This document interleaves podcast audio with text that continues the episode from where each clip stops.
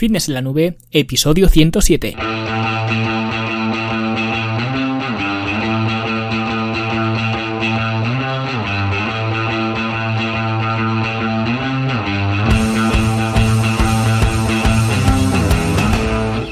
Bienvenidos a todos un viernes más aquí a vuestro podcast, a Fitness en la Nube, donde hablamos de fitness, de nutrición, de entrenamiento y donde cada viernes, cada semana os traigo las técnicas, los consejos, los trucos, las estrategias y como queráis llamarlo para que construyáis un mejor físico y tengáis un estilo de vida más activo y más saludable.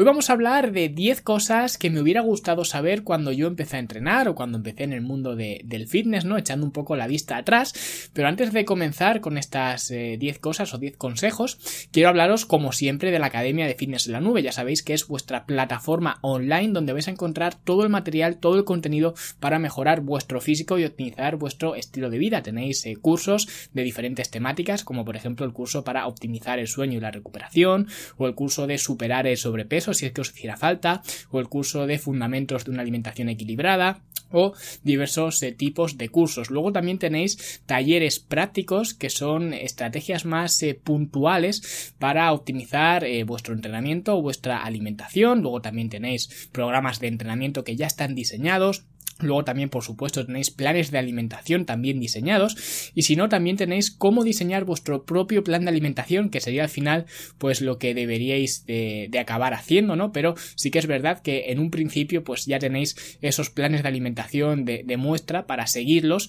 en el caso de que no queráis complicaros la, cabeza con eh, diseñar vuestro propio plan de alimentación en un principio, ¿vale? Aunque al final sí que deberíais de eh, plantearos hacerlo.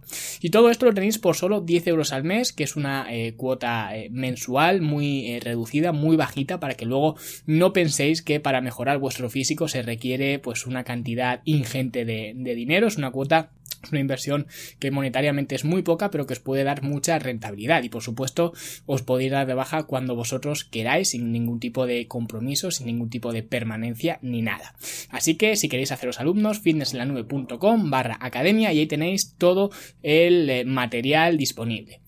Y vamos a empezar, como os he comentado, haciendo una eh, retrospectiva, ¿no? Contándoos eh, las 10 cosas que me hubiera gustado saber antes de comenzar a entrenar.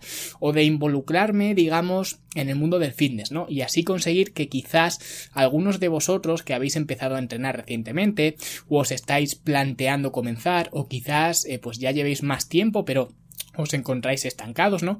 Pues eh, alguna de estas 10 eh, cosas que yo no sabía cuando empecé y que me costó varios años eh, descubrir, espero que os sirvan, ¿no? Porque, como os he dicho, me costó años descubrirlas, algunas me costó más años y otras menos años, pero al final lo que hice sin saber estas 10 cosas fue más que nada perder el tiempo, ¿no? Y eso es justo lo que no quiero que os pase a vosotros. Y vamos a empezar, eh, como no, por la primera, que es no respetar la técnica de los ejercicios. Y esto es muy común en los gimnasios. A veces eh, me sangran los ojos, ¿no? De las cosas que veo, ¿no? Y hay algunas veces, pues que ves a alguna persona haciendo mal los ejercicios simplemente porque no saben, ¿no? Y el monitor, pues les ha dado una de estas eh, fichas, ¿no? Que siempre se dan en los gimnasios, que te viene el dibujito del ejercicio. Y luego tú ya lo interpretas como quieras, ¿no? Es como las parábolas de la Biblia, de libre interpretación y al final, pues lo que hace la persona quiere parecerse un poco al dibujo, pero en el fondo no tiene nada que ver. Y esto es responsabilidad directa del monitor de gimnasio, ¿no? Y no hay más. Pero luego hay otro grupo de gente que cae más en el levantar peso por el simple ego de levantarlo, ¿no? Que es lo que me ocurrió a mí. Porque yo, aunque no era un maestro de la técnica, ¿no? Sí que tuve suerte en el sentido de que el primer entrenador que tuve, o el primer monitor de gimnasio más bien, que luego pasó a ser mi entrenador, porque no es lo mismo, una cosa es ser monitor de gimnasio y otra cosa es ser entrenador, son cosas distintas. Pues el primer monitor que tuve yo, la verdad que no puedo decirle nada en contra en cuanto a que no me enseñara la técnica, porque eh, sí que eh, se pasaba pues eh, bastante tiempo conmigo y me iba corrigiendo, ¿no? Aunque claro, también hay que tener en cuenta que por esa época pues tampoco estaban los gimnasios como como ahora, ¿no? Por lo que ahora los monitores de gimnasio pues no podrían quizás dedicarle a todo el mundo el tiempo que me dedicaba esta, esta persona a mí en su día, ¿no? Pero luego viene eh, la parte peligrosa que es cuando eh, pues coges confianza con los ejercicios porque te ves cómodo con la técnica, ¿no? Y empiezas a añadir más y más peso por el simple hecho de creerte más fuerte, ¿no? Y esto en mi caso fue exactamente lo que pasó, porque además, eh, pues yo era del grupo que nos juntábamos allí, el más eh, pequeño y el más débil, ¿no? Yo recuerdo que estuve un mes en un gimnasio, que fue donde eh, técnicamente empecé, ¿no? Pero luego me cambié a otro al lado de mi casa, al cabo de un mes o mes y medio o así, y empecé a ir, pues con mi primo, que tiene unos 10 años más que yo, ¿no? Y todos sus amigos con los que se juntaba allí, pues eran, eran unas máquinas físicas, ¿no?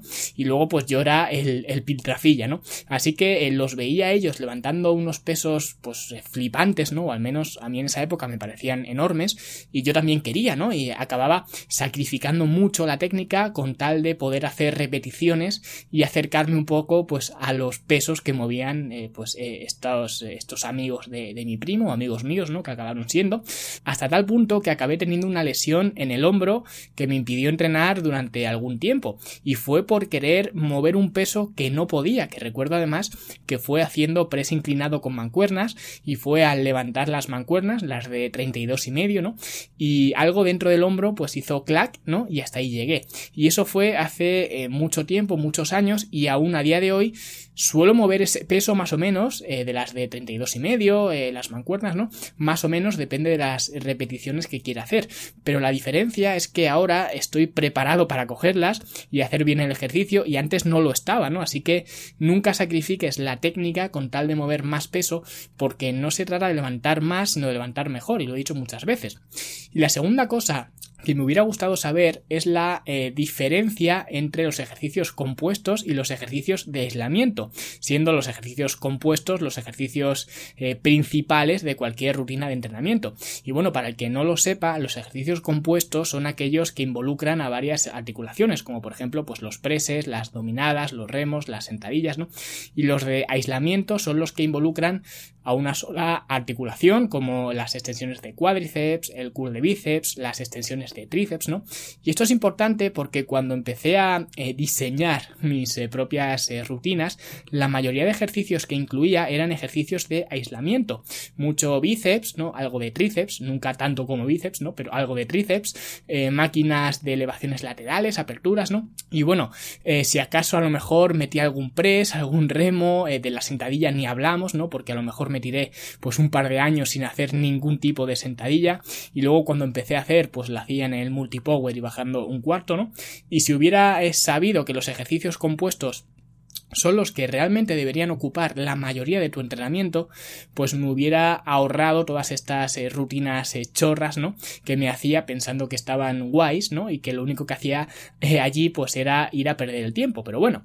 Y la tercera cosa que me hubiera gustado saber es poner a los suplementos en el lugar que se merecen, y ese lugar es un lugar, digamos, residual, ¿vale? No vamos a decir la basura, porque realmente pueden tener alguna vez alguna utilidad, pero yo cuando descubrí los suplementos empecé a probarlos todos, ¿no? El dinero que me daban mis padres por aquel entonces pues eh, me gastaba bastante porcentaje en suplementos, que si los BCAs, el Vitargo, preentrenos, proteína, por supuesto, ¿no?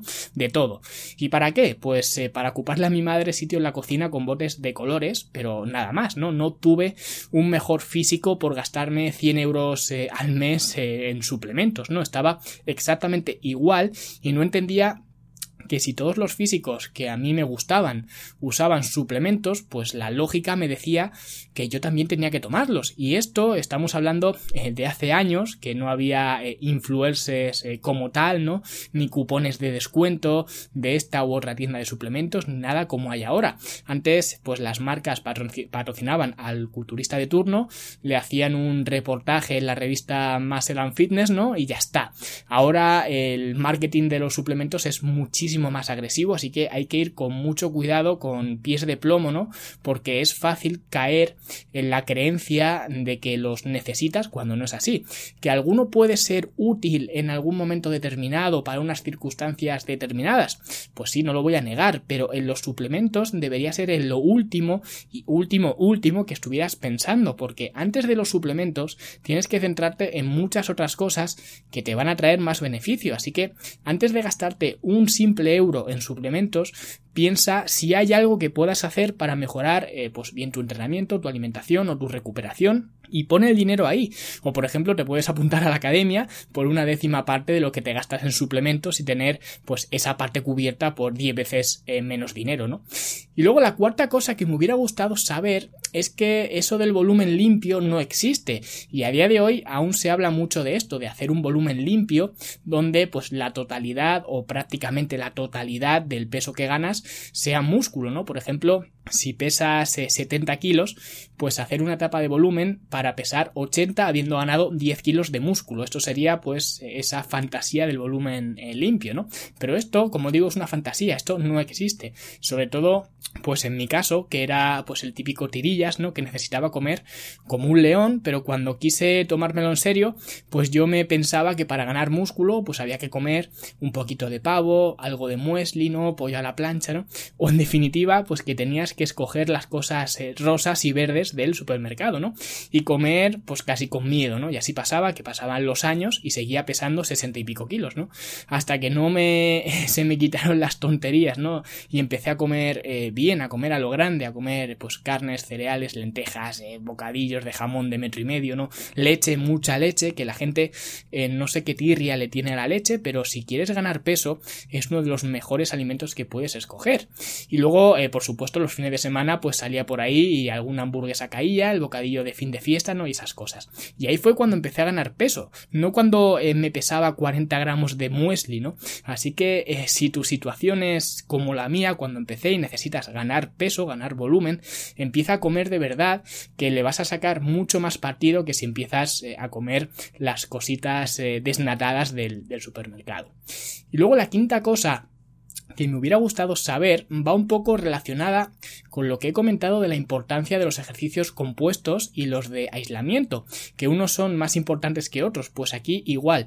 Me preocupaba eh, pues por cosas eh, como comer cada tres horas, llegaba incluso a ponerme una alarma en el reloj para comer, en los eh, relojes estos de, de, Casio, ¿no? que no pasarán de moda nunca, pues ahí me ponía la alarma, que luego pues no le hacía caso siempre, pero sí que me la ponía, o tomarme el batido post entreno justo al acabar de entrenar, antes incluso de salir del, vestuario para irme casa, ¿no? Para pues aprovecharme esta famosa ventana anabólica, de la cual pues ya hice un episodio que os dejaré por aquí abajo enlazado, o cosas de este estilo eh, que ya he comentado, ¿no? Que de hecho ya hice un episodio también hablando del principio Pareto, que os lo voy a dejar también enlazado aquí abajo, y básicamente hablaba de eso, de encontrar ese 20% de cosas que te van a dar el 80% de resultados, que ojalá y lo hubiera hecho yo en, en su día, ¿no? Y nos vamos ya a la sexta cosa que me hubiera gustado saber, que es eh, pues el que copiar literalmente las rutinas de los culturistas profesionales era un error, ¿no? Y sé que esto es eh, lo que todo el mundo dice que ha hecho, pero si lo decimos es por algo, es porque es verdad. Ahora, pues a esto no se le da importancia porque hay 100.000 rutinas de entrenamiento, hay 100.000 aplicaciones que te dicen los ejercicios que tienes que hacer, ¿no? Y por tanto, al haber tanto, pues hay buenas rutinas y malas rutinas, ¿no? Que es lo que tiene Internet, que al haber mucho, pues hay mucho bueno y hay mucho malo, ¿no?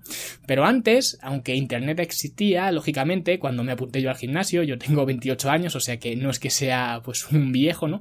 Pero eh, sí que es cierto que el fitness era algo mucho más marginal y la información que había o a la que todo nuestro círculo o todos los que empezaban eh, cuando yo pues teníamos acceso eran las revistas de culturismo y luego pues algún foro por ahí ya está. Y en estas revistas eh, pues había eh, unas rutinas que parecían de superhéroe no con un montón de ejercicios un montón de series y yo pues las copiaba todas. Y no solo las copiaba sino que además las tuneaba, porque yo decía, bueno, si este tío, que es un portento físico, es un fuera de serie, necesita hacer cuatro series, yo que soy un tirillas, necesitaría hacer seis, ¿no? O sea que al final acababa haciendo más incluso de lo que decía la rutina eh, que ponía en la revista, ¿no? Y lo hacía pues para nada, porque al final eh, no era capaz de sacarle partido a esos entrenamientos. Así que no hagas eso, no copies las eh, rutinas de los pros de turno, que ahora además, al haber tanto pro y al haber pues redes sociales y demás, pues es muy fácil caer en este, en este error. Y luego el número 7 es compararme con otras personas, porque cuando empecé eh, yo decía, quiero estar como este tío, ¿no? Como si estuviera eligiendo el color de, un coche, ¿no? Pensando que simplemente con entrenar y comer y hacer lo que hiciera falta, pues iba a tener el mismo físico que esa persona, o que ese atleta, mejor dicho, porque siempre eran atletas, ¿no? Los que admiramos. Y esto no es así, cada uno tiene eh, su genética, su estructura, sus inserciones, y cada uno almacena más o menos grasa corporal en diferentes sitios, por lo que es absolutamente imposible elegir un físico, un cuerpo a la carta, ¿no? Cada uno tiene la base que nos han dado nuestros padres, ¿no? Y luego ya depende de cada uno el explotarla más o menos, pero una cosa está clara, no es comparable. Y si te empiezas a comparar eh, con los demás, pues te vas a dar cuenta de que es muy frustrante porque nunca vas a verte exactamente igual que esa persona. Así que olvídate de hacer comparaciones y preocúpate más de ser mejor de lo que ya eres ahora. Y el número 8 es la utilización de la palabra maldita tonificar. Y yo cuando empecé, pues lo que quería hacer era tonificar, ¿no? Que es algo que recibo además eh, actualmente muchos mensajes de gente que quiere hacer eso mismo, el tonificar. Y lo cierto es que eh, lo que entendemos por tonificar no es más que ganar masa muscular y perder grasa corporal, es mejorar la composición corporal, no hay más. Muchas chicas, sobre todo, se piensan que tonificar es coger una mancuerna de 2 kilos y ponerse a hacer eh, repeticiones, ¿no? Eso no es tonificar, eso es perder el tiempo. Pero yo en su día, como lo que quería hacer era tonificar, pues eh, con 60 kilos que pesaría, ¿no? En esa época, pues hacía una dieta limpia, como ya os he comentado, entrenaba además sin forzar eh, mucho tampoco, ¿no? Y ponía bastante más empeño en hacer cardio. Hacía cardio eh, antes y después de entrenar. Me cogía mi botellita de carnitina, que en realidad era agua azucarada con un poquito de L-carnitina, ¿no? Pero yo me pensaba que era L-carnitina pura. Me subía a la elíptica y me tiraba allí unos 20 minutos, luego entrenaba y luego otros 20 minutos a la elíptica o así más o menos, en plan eh, sándwich, ¿no? Y os imaginaréis el, resultado. Lo primero es que eh, con el refresco ese que me estaba metiendo, pues me estaba bebiendo más calorías de las que quemaba en la elíptica. Pero yo me lo tomaba porque ponía carnitina en la etiqueta y me habían dicho por ahí que la carnitina quemaba grasa, así que eh, pues para adentro, ¿no? Y además un euro que costaba la, botella de, colores, o sea que tampoco la, regalaban. Así que imaginaos el, presupuesto por, hacer el tonto, ¿no?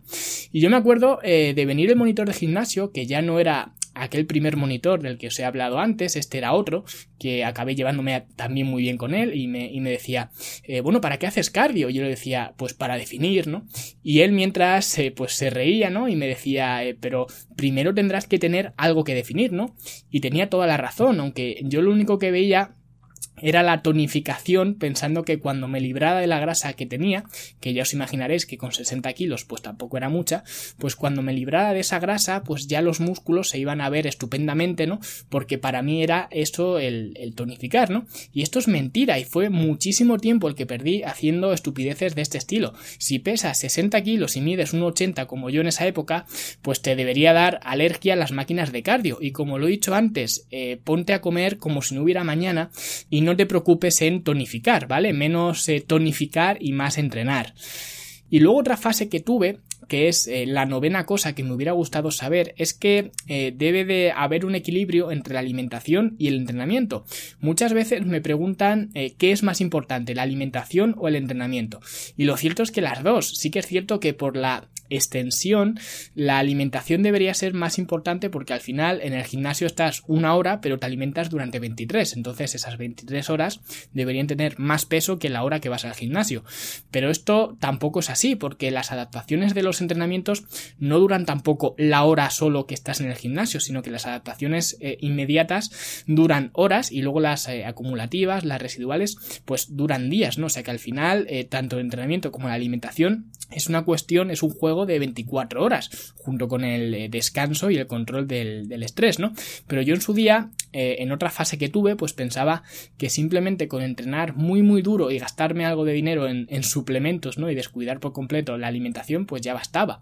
Y muchas veces le echaba la culpa al programa de entrenamiento y decía, es que este programa no funciona, ¿no?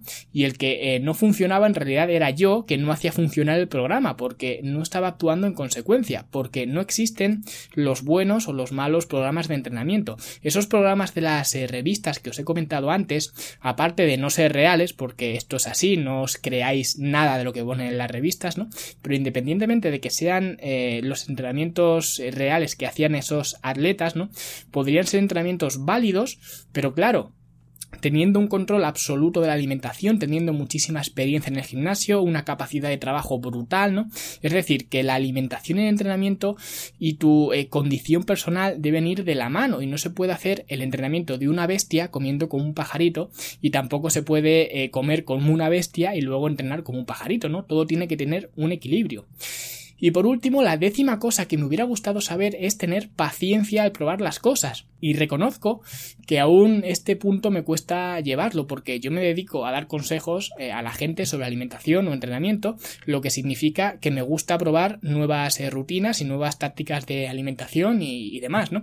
Primero porque tengo curiosidad eh, personal y luego también porque quiero aconsejar de la mejor forma posible. Pero hay que tener en cuenta que hagas la estrategia de entrenamiento de alimentación que hagas, no puedes pretender tener resultados en dos semanas, ¿no? Ni siquiera en, un mes, ¿no? No puedes eh, juzgar si algo funciona o no por los eh, resultados cortoplacistas, porque muchas veces decidimos eh, hacer una cosa, por ejemplo, un programa de entrenamiento, pero mientras que estamos haciendo ese programa, pues descubrimos otro que nos promete unas ganancias bestiales y además, pues tiene bastante bastante sentido, ¿no? Lo leemos y decimos, oye, pues tiene lógica, ¿no? Hacer esto. ¿Y qué hacemos? Pues cambiar el que estábamos haciendo por este nuevo. Pero es que mientras estamos haciendo este nuevo, aparece otro más nuevo que nos atrae muchísimo también y al final lo terminamos eh, cambiando, ¿no? Y vas saltando de un programa en otro programa sin acabar ninguno y diciendo que los que has probado no han funcionado, ¿no? Simplemente porque eh, no has tenido la paciencia necesaria para terminar algo. Así que eh, si algo hay que tener especialmente en tu desarrollo físico es paciencia paciencia. Y hablando de paciencia, pues muchísimas gracias por haber tenido la paciencia de escuchar estos 10 eh, consejos que me hubiera gustado saber en su momento y espero que tú los puedas aprovechar y que no caigas en las mismas trampas que caí yo y puedas así ahorrarte mucho tiempo, eh, dinero y también frustraciones. Y espero que hayáis tenido un gran eh, Halloween, un saludo a los afortunados que han podido pillar puente. Aquí en Fitness en la Nube ya sabéis que no hay puente que valga, aquí estamos al pie del cañón, ¿no? Y la semana que viene volveremos a por más. Así que antes de acabar pues agradeceros a todos eh, vuestro apoyo, vuestras valoraciones de 5 estrellas en iTunes, vuestros me gusta en iBox. Y si aún no me habéis dejado vuestras eh, valoraciones de 5 estrellas en iTunes o ese me gusta en iBox, pues ahora mismo es un eh, muy buen momento para hacerlo. A ti no te cuesta nada y a mí pues me ayudas a crecer un poco más. Y ya está, esto es todo por hoy. Nosotros como siempre nos escuchamos la semana que viene. Hasta luego.